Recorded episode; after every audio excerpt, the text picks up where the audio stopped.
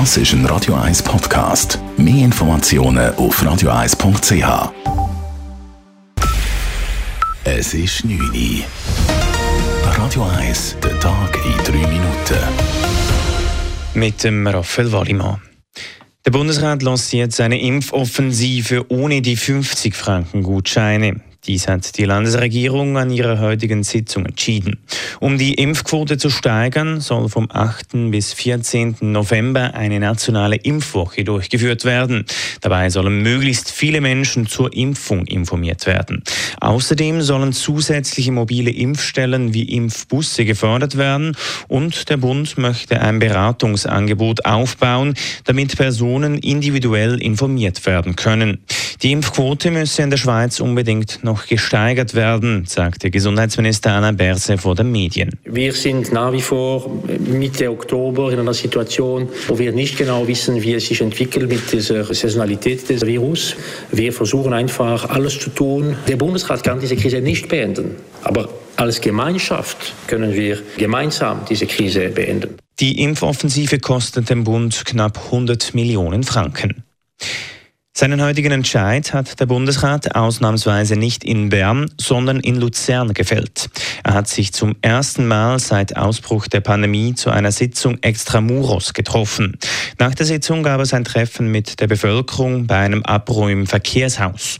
Bundespräsident Guy Parmelin zeigte sich am Anlass erfreut und versuchte sich im Luzerner Dialekt. Meine Damen und Herren, es freut mich, rüdig, dass wir heute bei Ihnen im Kanton Luzern sein können. Ich habe das gut gelernt. Der heutige Tag bringt ein weiteres Stück Normalität zurück. Der Bundespräsident richtete zudem einmal mehr einen Appell an den Anstand und die gutschweizerische Streitkultur. Der Anlass in Luzern konnte nur mit Zertifikat besucht werden. Vor dem Verkehrshaus fand eine Demonstration gegen die Corona-Maßnahmen mit rund 100 Leuten statt. Als Gesundheitsminister Alain Berset das Gebäude verließ, gab es ein Pfeifkonzert und die Demonstrierenden mussten von der Polizei zurückgedrängt werden. Eine Mehrheit der Schweizer Hotel- und Gastrobetriebe steht der Covid-Zertifikatspflicht kritisch gegenüber. 58 Prozent der befragten Firmen in diesem Bereich hätten die Konsequenzen der 3G-Regel als negativ bis sehr negativ bezeichnet, teilt die Zürcher Hochschule für angewandte Wissenschaften ZHW mit.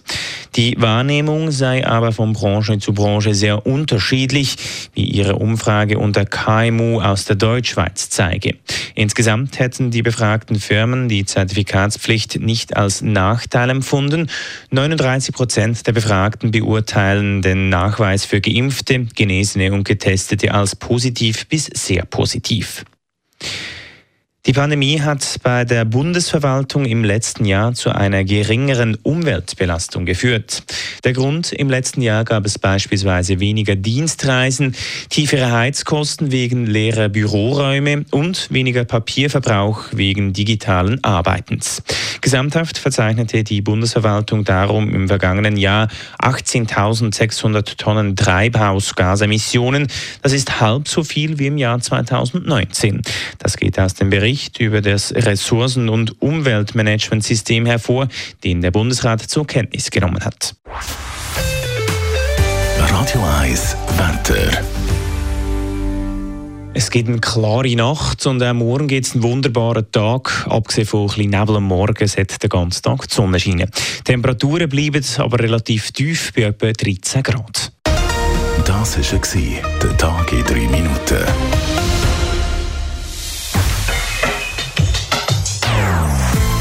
Non-Stop-Musik auf Radio 1. Die besten Songs von allen Zeiten. Non-Stop. Radio 1.